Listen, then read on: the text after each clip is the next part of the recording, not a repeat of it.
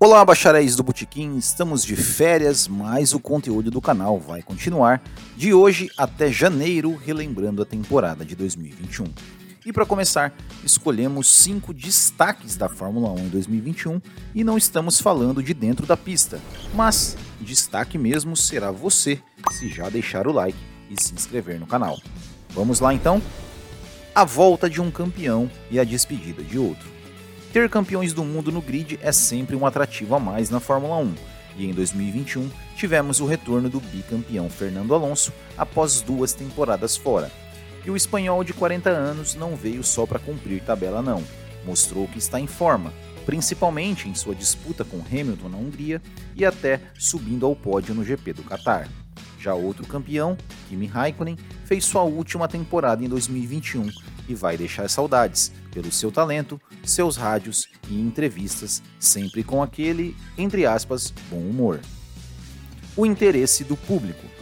Pode ser só uma impressão minha, mas o interesse do público em geral pela Fórmula 1 aumentou em 2021 seja pelos números de audiência da Band que aumentaram significativamente nos horários em que transmitia a categoria, seja por pessoas fora da bolha comentando sobre o assunto em suas redes sociais ou rodas de conversa.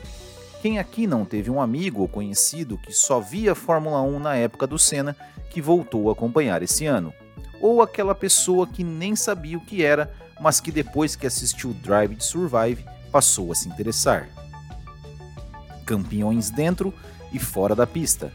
Donos de 11 títulos mundiais na categoria, Lewis Hamilton e Sebastian Vettel transcenderam as barreiras do esporte e usaram suas vozes e seus alcances para falar sobre sustentabilidade, diversidade e combate ao preconceito. Hamilton até criou sua própria fundação com a missão de formar futuros engenheiros e cientistas, dando acesso à educação para crianças carentes. E Vettel é sempre uma voz ativa nas discussões sobre o futuro dos motores da Fórmula 1 e como tornar a categoria mais sustentável. Além, é claro, de ambos usarem as pinturas de seus capacetes para promover a diversidade. A transmissão da Band. Depois de 40 anos, a Fórmula 1 ganhou uma nova casa aqui no Brasil e passou a ser transmitida pela Band.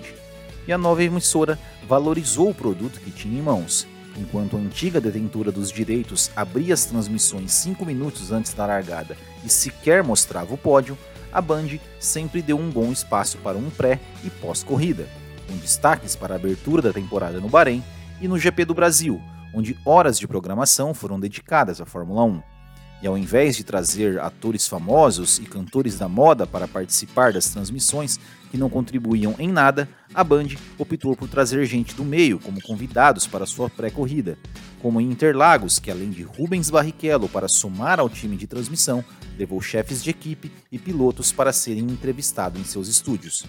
Continue assim e façam um trabalho cada vez melhor. E por último, a disputa do campeonato. Sem dúvida, a grande destaque da temporada de 2021 foi a briga intensa entre Lewis Hamilton e Max Verstappen.